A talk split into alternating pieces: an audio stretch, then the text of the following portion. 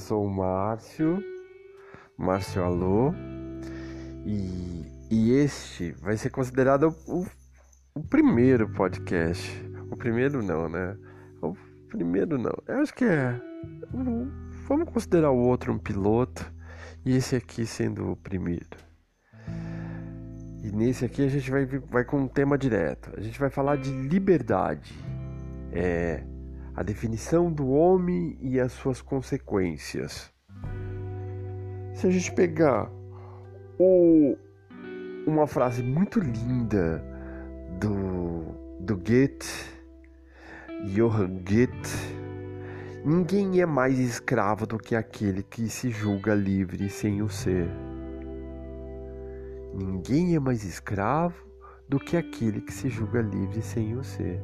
Essa é uma das liberdades, né? Que a gente vai poder falar. Meu, eu acho que tem um bom tempinho aqui pra gente poder explanar, sabe? Vamos pensar assim, é hora de falar de liberdade. Então, se é hora de falar de liberdade, a gente pode pensar no momento de discutir se somos livres ou não. É, nesse momento de pandemia, é, a gente aqui é, fazendo isolamento social, e aí, a gente podia fazer essa pergunta aí. É, nós somos ou não livres? Se podemos ou não ser livres, né? Será que a gente vai conseguir passar por isso? Implica, assim, primeiramente responder a essas duas perguntas preliminares, né? A primeira é o que exatamente pode ser ou não ser livre, né? E a segunda, quais os eventuais obstáculos da liberdade? É, o que poderia impedi-la? É, vamos pensar. Se não há liberdade, o que ou quem pode ser o responsável por isso? Ah, se não há liberdade, o que, né? Ou quem pode ser o responsável por isso? Quem pode ser o responsável por isso? Comecemos com uma provocação. É, eu adoro fazer provocação. Só para aquecer, assim, a gente, né? Sei lá, pra gente tomar gosto pela leitura, né? Sei lá, costumava ser bacana a gente fazer leitura. Eu amo ler, né? Eu precisava falar do. Bom, é, se fosse perguntados assim sobre qual o significado da liberdade, né? Muitas pessoas diriam espontaneamente que somente são livres quando podem fazer o que bem entendem.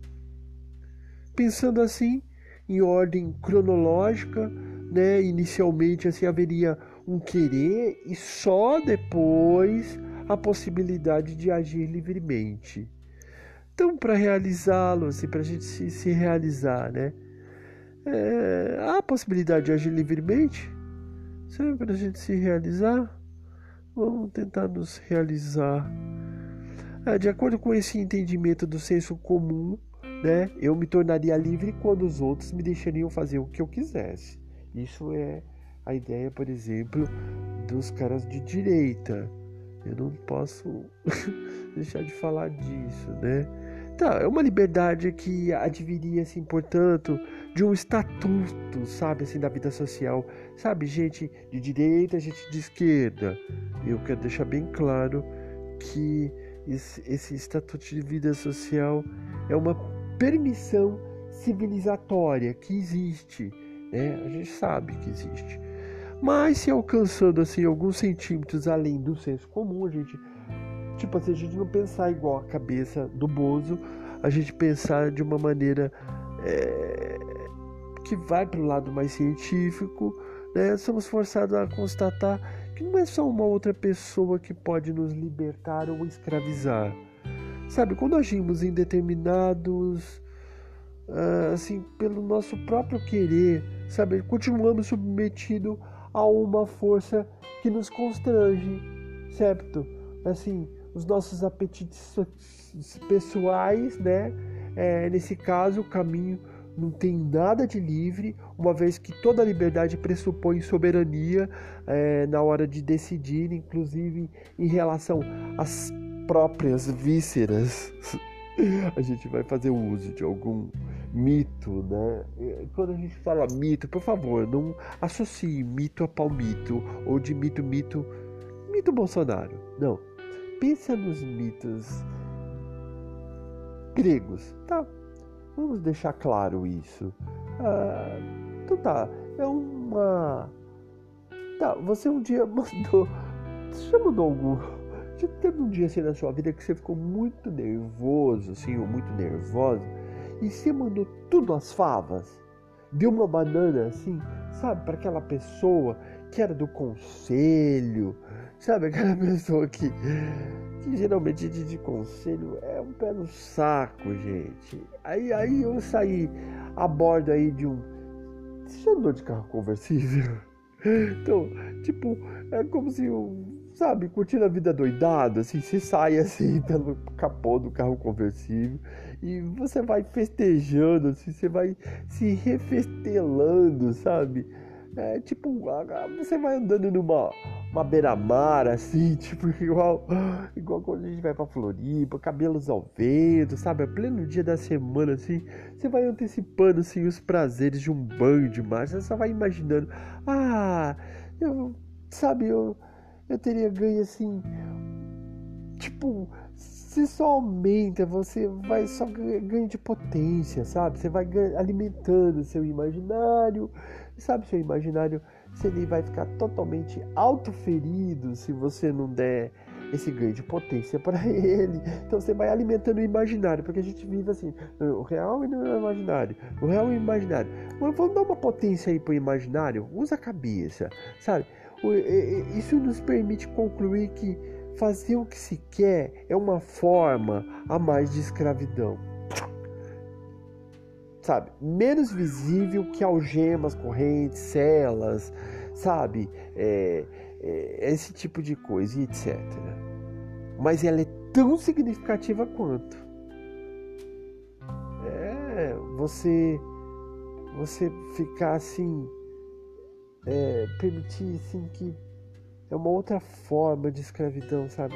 Imagina você ficar preso no imaginário Segundo essa linha de pensamento, aí não seria difícil você concluir que para agir livremente, de fato a gente teria que fazer o que nós queremos. Tá, tá. Você quer um negócio, você quer ser livre, você tem que fazer o que você quer. Na contramão dos apetites, sabe? Porque vai vir as tentações. E só assim a gente teria a certeza de não estar sobre o jugo tirânico da própria carne, sabe? Tipo, convenhamos, é uma tirania essa que essa tirania que tiraria a liberdade, todo o seu charme de ser livre, é, de fazer o que você quer. É mais assim, é, faria assim, sabe? Imagina assim símbolos, os mais símbolos, os símbolos mais diversos, assim, desde o cartaz, sabe? Com, é, com aquela imagem do Che Guevara, o Fidel Castro. É sério, eu vou falar, contar uma coisa rapidinho aqui. Quando eu falava assim, o velho da van, eu entendia assim, o velho da Havana. Aí eu já pensava no Fidel Castro. É uma coisa semiótica que já estava na minha cabeça. Então você imagina aí, sabe, assim, uma imagem do Che Guevara bem grandona, sabe, uma fonte assim, uma fonte a mais aí, tipo, é, sabe, uma coisa, uma fonte a mais de tristeza no mundo aí, diante de tal realidade, você se ali sabe, se alistaria sem titubear num candidato voluntário sem servidão. O povo foi atrás do. Né? Ah, como, como dito anteriormente, é uma provocação que eu estava tentando fazer. Então, é talvez uma proposta de reflexão para dar o tom da conversa que nós entabulamos aqui, sabe? Muita gente antes de nós, na época, em lugares assim, circunstâncias bem diferentes das atuais, vamos imaginar, fez por onde se ocupar com o tema da liberdade. Tratados poderiam ter sido escritos, sabe, tratados enormes, assim. Ah, tem vários assuntos, sabe? Tipo, o assunto, sabe? Autores que conduziam discussões grandiosas, estabeleceram marcos, sabe? Por isso não há intenção de ir longe demais, não. É, porque tem gente boa que, dentro da filosofia que faz a coisa melhor que eu. Então, assim, mas sem trazer para cá mais. É, um, para cá, um, um ou mais recorte que ajude a pensar o cotidiano. A gente tem que pensar o cotidiano. É, é, é, um pé no saco? É um pé no saco. É repetitivo? É repetitivo. É dia a dia? É dia a dia, tá? Mas tipo assim, você, você pode se valer de um Schopenhauer, tá? A dificuldade começa com os sentidos múltiplos de liberdade. Então é o Arthur Schopenhauer que destaca três deles: liberdade de agir, liberdade de pensar e liberdade de querer. Ó, Schopenhauer, hein? Arthur Schopenhauer. Schopenhauer. Ele destaca três liberdades: liberdade de agir, de pensar e de querer. Sentidos que têm a ver com o que pode ou não ser livre. Sabe, são sentidos aí que você pode dar. Vamos pensar na liberdade de agir, por exemplo? É o primeiro, tá? E tem a ver com o que acabamos de falar. Como a livre ação, o sentido físico da liberdade. Vamos pensar assim no sentido físico da liberdade de agir, de fazer alguma coisa, de ir e vir, de pegar a estrada, de ir de helicóptero, de descer a escada rolante, de dois em dois, sabe, para conseguir pegar aquele trem no metrô que anuncia a partida, de parar de correr, para de degustar um pastel da feira e ir acompanhado de um copo de caldo de cana e de ficar morgando, sabe, liberdade de não se mover, simplesmente contemplar e ficar contemplando, contemplando liberdade sem dúvida, realidade comprovada com o tempo pela experiência de cada um. Cada pessoa tem um tempo. E essa liberdade, sem dúvidas, é essa, essa realidade comprovada com o tempo pela experiência de cada pessoa. Tá, é o mesmo raciocínio vale para a coletividade quando define sua própria trajetória, sobretudo quando recebe uma ajudinha das forças supracelestiais, por exemplo, né, para abrir um mar. Vamos abrir o um mar vermelho? Bota um cajadão lá, vamos abrir o mar. mar esse cajado abrindo o mar vermelho é tão erótico, né? Parece uma coisa meio. Ah, liberdade de assentamento, sabe? De poder ficar, mas também de ser um nômade, sabe? De atravessar fronteiras, de ser geógrafo, tipo o Ed, meu amigo. Afinal, a liberdade política é, antes de tudo, física também. E esta liberdade para agir é o contrário de obrigação, né? Ah, ou de escravidão. Eu ainda, como observava Thomas Hobbes, é a ausência de qualquer impedimento que oponha ao movimento. A água que se encontra num copo não é livre. Ela está presa por um copo, né? Por vidro, né? Porque esse último impede o seu movimento. O copo se rompe. Pá! Eu quebrei um copo ontem. E ou então a água recupera sua liberdade, ela escorre. Ah, da mesma forma, tipo, e que qualquer um de nós será livre para agir quando nada nem ninguém impedir nosso movimento. É quando a gente se torna líquido, é tipo bal. É, não, não. Ainda não é bal, não. É, tipo, é, o copo se rompe, a água sai. Ela recuperou a liberdade, é isso. Essa liberdade, portanto, ela nunca é nula, nem absoluta. De um lado, porque de algum movimento é sempre possível, mesmo com obstáculos, retida no copo, a água se agita. Roupas apertadas esgarçam com o tempo. Vocês já ouviram isso? Tipo, eu tenho uma calça, um abrigo que já perdeu o elástico. E eu precisava até pôr o elástico. É, ainda. Tipo assim, vamos pensar em outra coisa, vai um sujeito numa cela, um prisioneiro. Simplesmente ele age, comanda operações de tráfico, tipo igual era aqui, né? Em Venceslau. comanda operações de tráfico, mesmo tem uma revolução contra o poder do Estado. É, enquanto há vidas em seres ditos moventes, nunca nula a liberdade de movimento. Então, bastou você se movimentar que você não está totalmente preso, você está numa liberdade de movimento. Em contrapartida, essa mesma liberdade também nunca será absoluta. Afinal, ninguém pode fazer a todo momento tudo o que quer. A limitação pode ser condição física. Sabe? Como voar. Quando eu era pequenininho, eu queria voar. Eu achava que eu era o Superman. Então eu pulava segurando um guarda-chuva, sem auxílio de algum meio propulsor externo, ou tipo um planador, eu me esborrachava no chão. Pá! Ou a condição social. É, porque quase nunca estamos sós. Não dá para aloprar toda vez que dá vontade. Sabe? Existem deslocamentos. Houve um deslocamento. Produzem, e esses deslocamentos eles produzem efeitos. Afetam a trajetória alheia, atrapalham os outros, convertendo toda a convivência numa sequência de obstáculos. Muitos deles ganham o estatuto de lei. A lei é uma forma, digamos assim, paradoxalmente, é graças a ela que algumas liberdades remanescentes se tornam efetivas.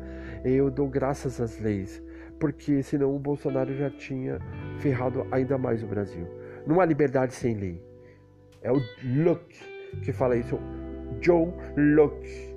E como abrir mão de um pedaço de torta para ter certeza de se dispor de um resto todinho da torta e querer comer a torta inteira? Liberdade de pensar é outro ponto de observação. Da liberdade pode se dar a partir do pensar. É isso. É a liberdade intelectual, que tem por objetivo pensamento. Condição de um livre pensador, liberdade do espírito para alguns, da parte superior da alma para outros, né? Tipo, os psicólogos não acreditam muito em alma, mas acreditam na psique, da substância pensante ou da mente, como diriam os neurologistas que adoram falar de cérebro. A história do pensamento é pródiga nas nomenclaturas. É, é isso.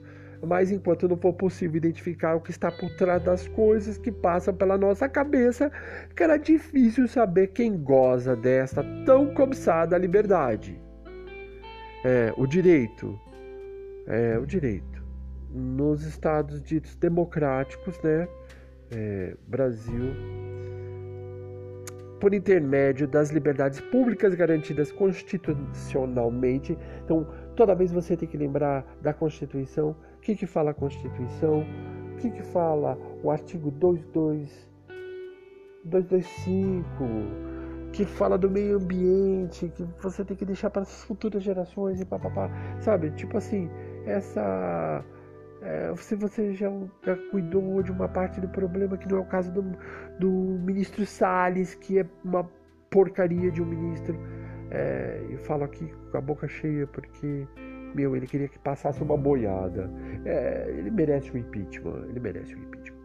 Afinal, essa liberdade de pensamento sobre a qual falamos e é muito correlata à da informação, de expressão, de culto e sabe, e etc. Todos nós sabemos que é livre, é o povo que fala o idioma da sua cultura, que a cultura, os deuses de sua fé, né, define o que é sagrado, materializa o absoluto em arte e faz as suas escolhas, delibera seus caminhos e assim define seus pontos de chegada e o que quer vir a ser um dia.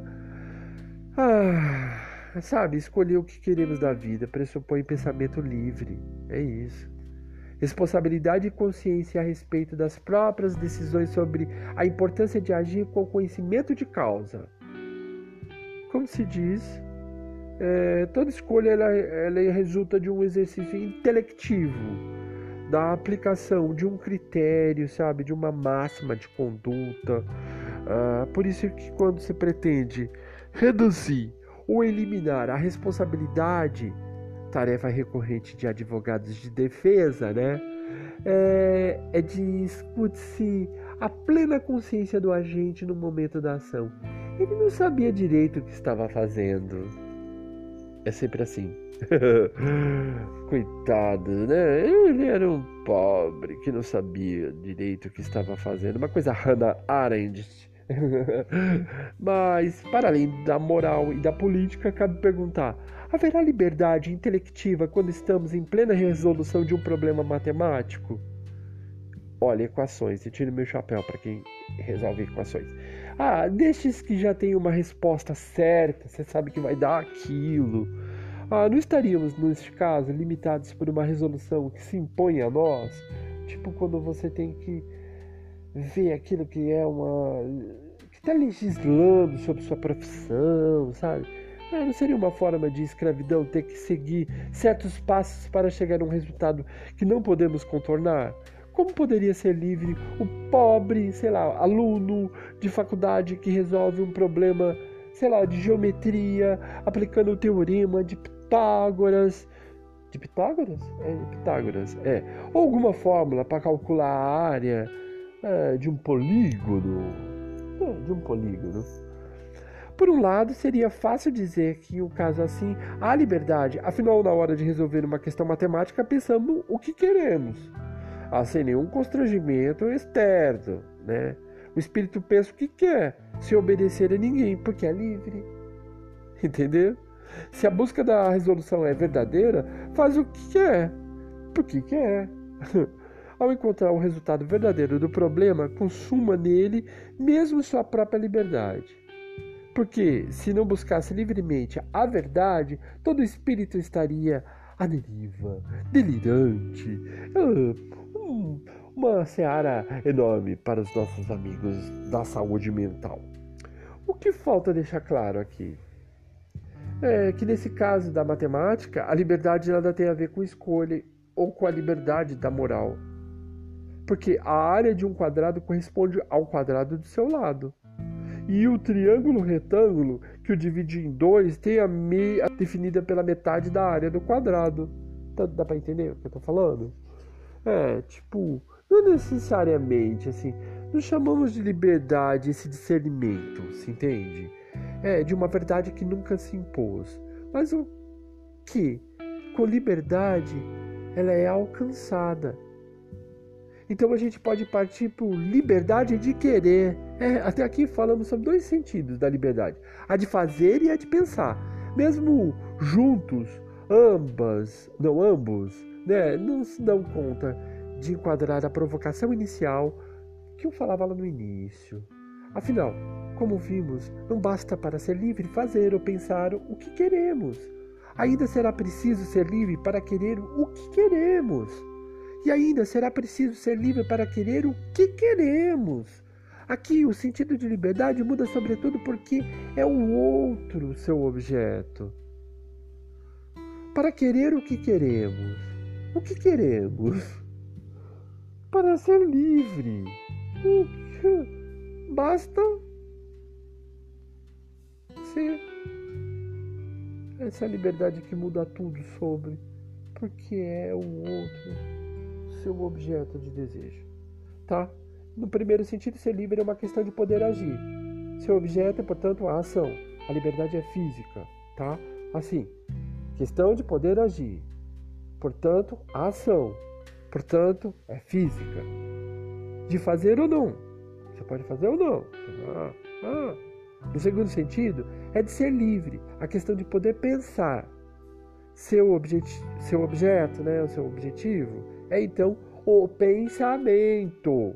A liberdade é intelectiva. Então, é uma questão de poder pensar, o pensamento, e é uma liberdade intelectiva, entendeu? E você também pode pensar ou não. Nesse terceiro sentido, ser livre é uma questão de querer, certo? Então o objeto agora é a vontade. A liberdade deixou de ser simplesmente física ou intelectiva.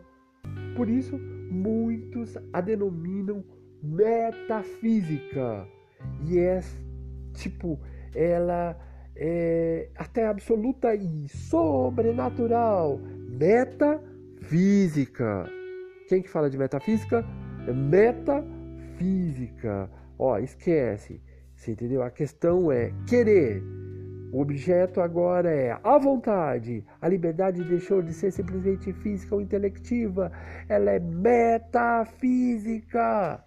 Será que nós somos livres para querer o que queremos? Você optou pela leitura, sei lá, de um livro. Eu amo ler. Ah, que tem, sei lá, pega lá um livro nas suas mãos aí, tá, e tá lendo esse livro. Nada nem ninguém me impediu de ler o livro.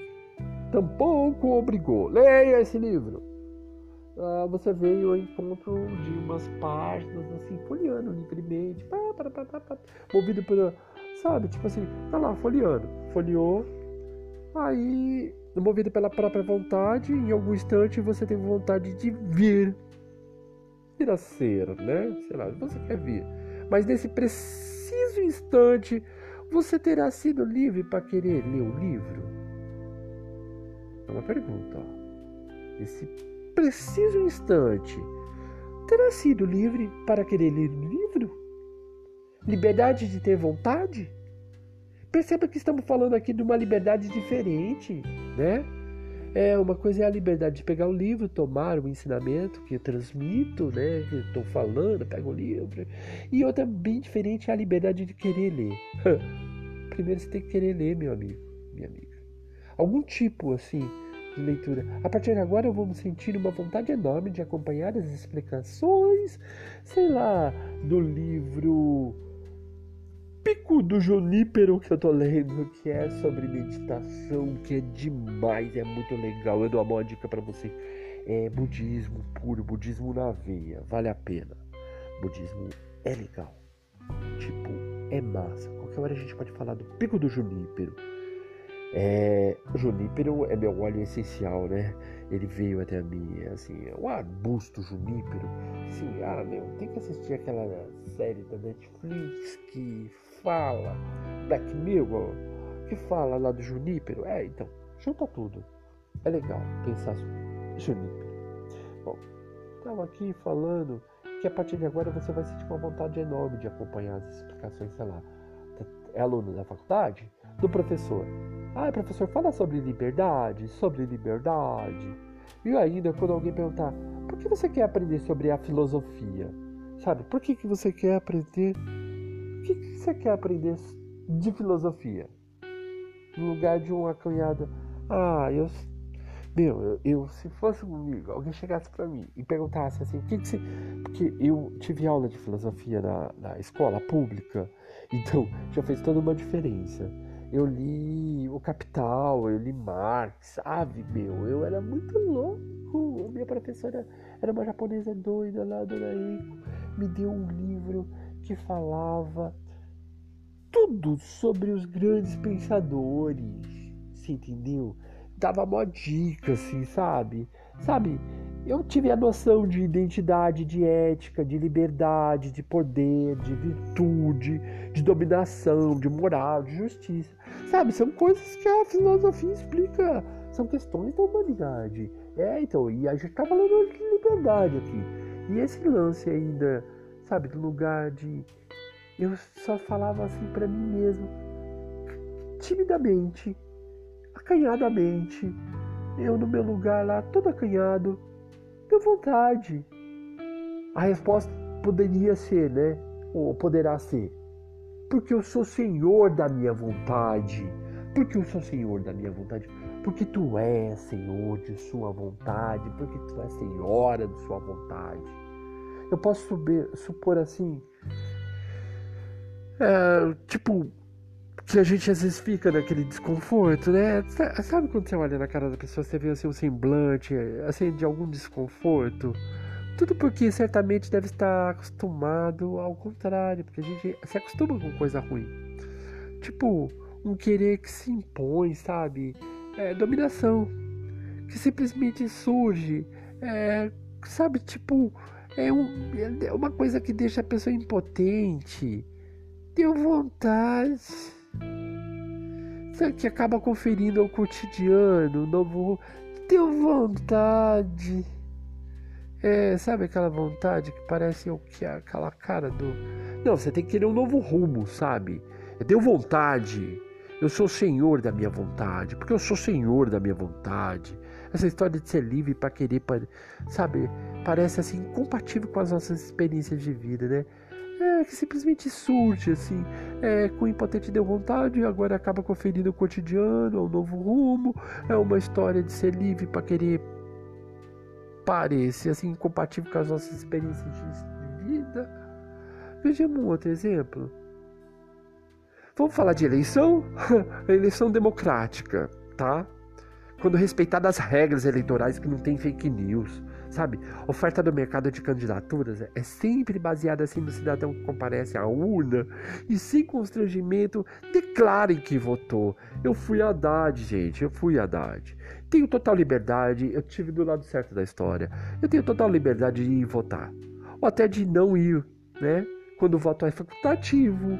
Mas não, é, muita gente deixou de votar no Lula, porque o Lula foram 15 anos do PT, é, foi um voto facultativo. É, essas pessoas tiveram liberdade física de apertar o botão correspondente ao candidato que considera mais adequado, ficar apertando 17, 17, 17. É, eles fazem parte de um contingente de que o fato elegeu uma pessoa medíocre, né? um homem mediano, que nem a Brum fala. A vontade tem a ver com reforçar nossas convicções. Então eu tenho na minha dúvida, na minha cabeça, se bolsomínios e pessoas que votaram no Bolsonaro, essas pessoas, elas. Sabe, elas reforçaram suas convicções, seu caráter está ligado ao mito que esse cara representa, tá, tipo, com a liberdade de pensar sobre o futuro e da própria sociedade, isso tipo, pressupõe assim uma vontade anterior, sabe? Uma intenção que já vinha antes, assim, na vontade de voto, sabe? Pressupõe essa vontade anterior, assim, uma predisposição, uma intenção de voto, né? Mas ainda assim cabe a pergunta: terá havido liberdade de querer votar nesta última eleição ou naquele candidato que vocês votaram? Ou será um voto simples, resultado mecânico da socialização política do eleitor? Porque o eleitor é politicamente mecânico, é uma socialização mecânica, sabe? É o resultado de uma socialização mecânica política do eleitor que aprendeu na família, na classe, no clã, a que pertence a definir suas escolhas com base em certos valores? Sim, meus amigos, os humanos precisam de valores. Vamos imaginar assim, um psicopata, né?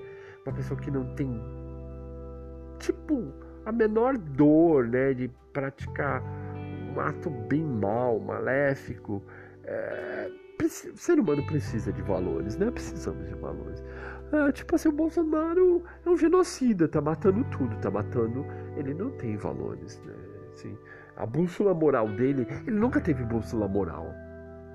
Meu Deus, a bússola moral nossa, sabe? É, uma outra hora a gente podia falar de bússola moral é umas inclinações emocionais assim de simpatia e antipatias que são patrocinadas pelo trabalho político de apresentação midiática de quem vai a debate desses candidatos. Eles, esses candidatos eles se apresentam mediaticamente, né? É. Ou ainda dessa construção dessa identidade própria, né, que nos leva a acreditar que cada vez cada vez mais raro, né, raramente a posar socialmente como sendo de esquerda ou de direita, né? Eu sou esquerda, gente. Sempre fui. Eu poso, sempre posei de esquerda. Não tem como. Sabe? Eu não tenho pensamento liberal ou conservador. É não, eu sou simpatizante, eu sou militante LGBT, mas eu nunca fui desse ou daquele partido, não, mas eu sou esquerda mesmo, sou esquerda. É. E talvez entre tantas variáveis que pretendem explicar cientificamente a intenção de voto de uma pessoa, você tem que saber, né? Neste caso, votar livremente em quem queremos não implicaria estar refém de tantas condições que nada teriam a ver com a nossa livre deliberação sabe? É, existe liberdade mesmo nessa. Existe uma livre deliberação de, de, de, sabe? Essa liberdade metafísica de querer, essa, essa vontade que a gente mais interessa. Acho que é o campo da filosofia, a psicologia não dá conta, não. É a que mais me intriga, a que mais me intriga, com certeza. É por essa razão a que mais mereceu atenção de pensadores consagrados, né? De é, vamos recorrer a eles, uma forma uh, de mais uma vez descolar assim, do senso comum, né? pensar diferente do Bolsonaro, de, de, de, pensar cientificamente, né? Sai, descola do senso comum, aí podemos começar com Platão. Porque para a maioria das questões ditas metafísicas é difícil fazer diferente, né? Não tem como a, vamos, vamos partir para o mito a astúcia de Prometeu, tá? Platão se serve com frequência de mitos para expor suas ideias a quem goste dos deuses e suas aventuras. E Platão gostava, né? Então, é, mas num texto filosófico não é o que importa, né? Ah, o mito, mito, mito, mito, mito. Não, não. Trata-se de artifícios didáticos, né? É, são os exemplos dados assim que é, geralmente, quando nas aulas de, de, filosofia, eles ajudam a aproximar a ideia da a ideia filosófica abstrata no repertório presumido, sabe, um repertório presumido assim dito de auditório, né? A cena relatada é, é, de um tempo em que os homens e os animais ainda não tinham dado as caras do mundo. Então eram titãs, né? havia deuses. Então tinha lá o tipo como Epimeteu e Prometeu, dois irmãos, filhos de titãs. Imortais, claro, né? Mas como todos os deuses, eles também eram imortais. Só que o despeito de gozarem de tal privilégio é que eles eram divindades secundárias, eles não eram celebridades. Dessas que nunca seriam chamadas para decidir ou fazer nada de importante. Olha, pensa, vai prestando atenção. Epimeteu e Prometeu esses dois titãs. Não, é uma dupla. Ele vai merecer a atenção que foi Protágoras, né? Protágoras, ele é um conhecido sofista e ele, no momento em que Zeus já havia vencido os titãs, colocado assim uma ordem na casa, né? O Protágoras, é, ele pega toda essa é, apesar da filiação, os irmãos, é, eles foram não foram trancafiados no Tártaro, é, como seus pais que viviam, sabe, Imagina aquela situação de você estar tá eh, chafurdando na lama, é, é, no Tártaro. Imagina que o Tártaro seria uma, um lugar, tipo um lugar, um limbo, sabe? Você preso num breu, assim, numa coisa que não deixa você sair. É, mas é curioso que assim os motivos dessa aparição mitológica, que é riquíssima, e mesmo eles sendo deuses de divindades secundárias, né? Eles não eram de primeiro escalão, mas Zeus tinha lá instituído o cosmos, sabe? Ele fez o cosmos, distribuiu o mundo e os dois, assim, os dois parceiros. Então, passado o primeiro momento de alívio pelo fim da guerra entre a primeira e a segunda geração de deuses, seguiu-se um enorme tédio, sabe? Os deuses já não tinham mais o que fazer, então ficavam cuidando da sua própria vida, e eles eram aquelas celebridades, assim, entendi, sabe? Era um tédio, era um tédio. É um enorme tédio. Imagina assim, depois do caos completo, sabe? Aquela coisa louca, as coisas todas em seus devidos lugares, tudo adequado, disposto, sabe? Tinha uma lógica, era cíclico, era previsível, era o dia a dia, era o cotidiano deles. E tava todo mundo assim, os astros em suas órbitas, né? Dias e noites, ventos e marés, tudo estava no seu devido lugar, tudo numa regularidade irritante, sabe? Excluindo rigorosamente toda e qualquer possibilidade de surpresa, tédio. Sabe o que é o tédio? Os deuses não suportavam mais tanto marasmo, sabe? Era preciso dar um jeito naquilo. Então Epimeteu e Prometeu foram então escalados para fabricar mortais. é isso, eles vão fabricar mortais. É uma interrupção rápida aqui para algumas interferências. Primeiro, o motivo inicial da produção dos mortais foi o tédio. Tédio dos deuses. Não, presta atenção nisso, presta atenção nisso, tá? E se você é assim, uma pessoa que vai virar um leitor mesmo, tá, e eu falo assim, eu amo ler aqui, né? Esse é o podcast. É, eu, estávamos aqui é, porque os deuses né, estávamos aqui nessa vida, nesse, porque os deuses estavam aborrecidos com a engenhoca cósmica, né? E eles mesmos, que eles mesmos inventaram, é, e somos filhos do enfado divino. é, o enfado divino. Nós somos filhos do enfado divino. Cá entre nós. Se não for do divino, pelo menos do tédio de muitos pais mortais, né? Tipo, especialmente nos tempos pré-televisivos ou restritivos da TV aberta. tipo, meus pais tiveram seis filhos, né? Então é, é uma coisa sem televisão, né? É, não, não vou pensar nos meus pais, não.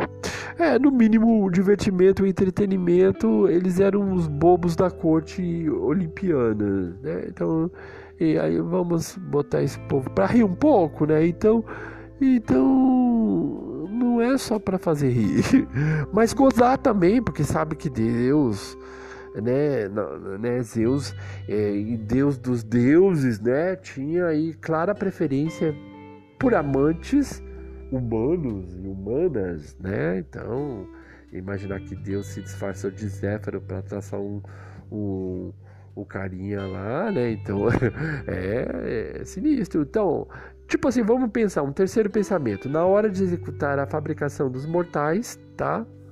Que inclui outros animais e plantas, deixar a tarefa para os dois deuses de quinta categoria como aqueles jogadores que ficam sempre no banco de reserva, sabe? É desprestígio total. É um deles assim menos ligeiro das ideias que o outro. O Epimeteu quer dizer assim aquele que pensa antes. Que era o lerdo, né? Tinha dislexia. É, e Prometeu, ao contrário, aquele que pensa antes. Um lerdinho e um espertinho. O espertinho é o que habitualmente se fala hiperativo tá? Então, assim, o fato é que Pimeteu e Prometeu arregaçaram as mangas e este, último, sempre mais afoito para agir, né? Propôs uma divisão de tarefa. Vamos dividir as tarefas. Aquele que se incumbirá dos animais deixaria os homens para o irmão. Então, Prometeu, o mais antenado, que pensava um pouco mais antes de agir, pegou a galera dos animais e, né, os, e a parte biológica, tudo assim, do, do bioma, né? Tá? O Epimeteu recorreu aos recursos naturais disponíveis para produzir os animais e fez a moda de Zeus, buscando o equilíbrio, criando uma verdadeira biosfera, de tal modo que todos os animais pudessem dispor de algum recurso para enfrentar as intempéries e os predadores, né? Assim, os mais pesados, os mais velozes, os mais contundentes, os mais ágeis, os mais tubarões, os mais, entendeu? Uns com couro, outros com carapaça, outros com ferrão, outros com barbatana e, e cada um na sua. Então ele preocupou-se com todos, entendeu? Com a preservação de todas as espécies, do entorno, do meio ambiente. Era o.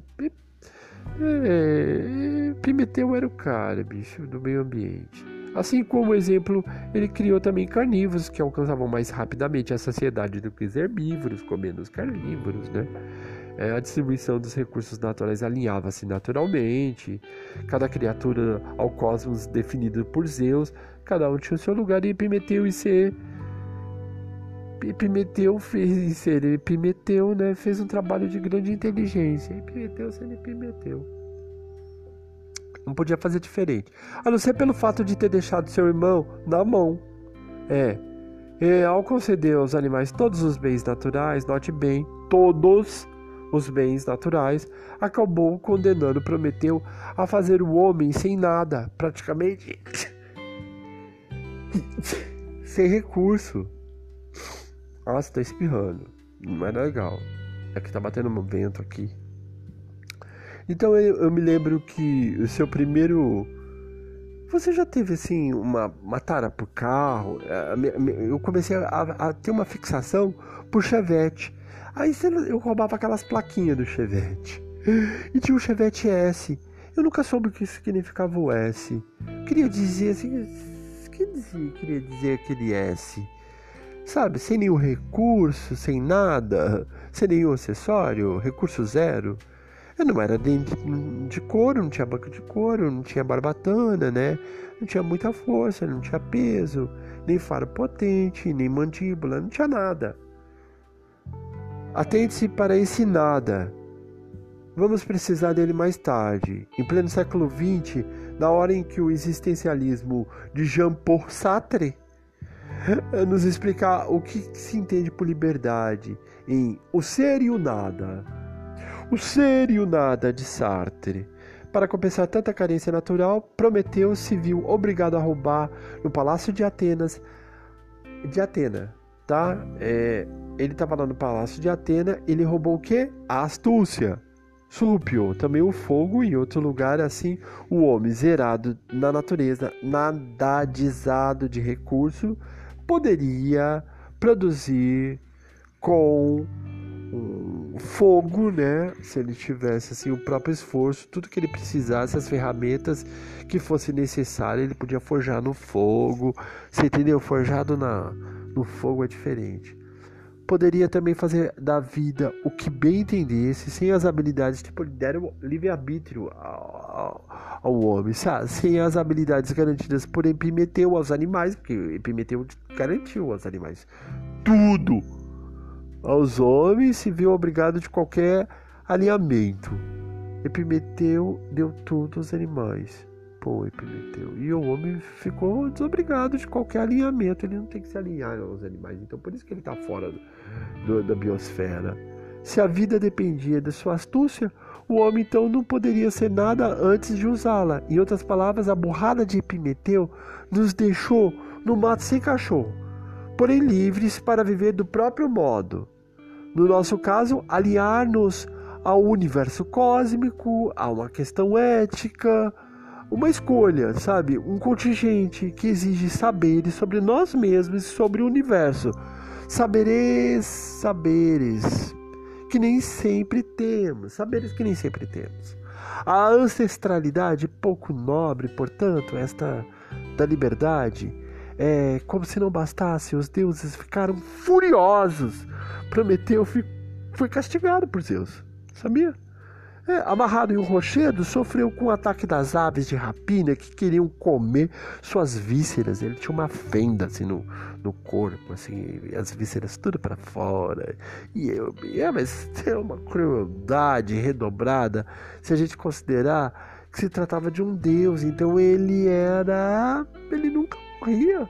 Ele era imortal. Prometeu acabou soltando pela intervenção do Filho de Zeus. É, vale a pena a leitura de um relato platônico. É lindo, sempre tendo em mente a problemática filosófica que confere a densidade, sabe, essa reflexão sobre a liberdade que acabou tendo sequência no pensamento moderno com Rousseau. É, Jean Jacques Rousseau. Aí o Rousseau vem falar do quê? de um aperfeiçoamento contínuo, tá?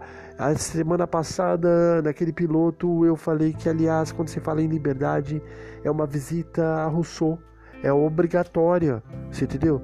Temos aí o texto forte de referência que é o discurso sobre a origem e o fundamento da desigualdade entre os homens. É um título longo, um texto curto e muito fácil de ler. É, então eu sugiro que vocês leiam o discurso sobre a origem e o fundamento da desigualdade entre o homem, entre os homens. é, ah, são as primeiras páginas, é Rousseau, é liberdade, liberdade, tá? Ficamos por aqui. Esse foi o meu podcast. É, eu sou o Márcio e deixo um super beijo para vocês. Tchau.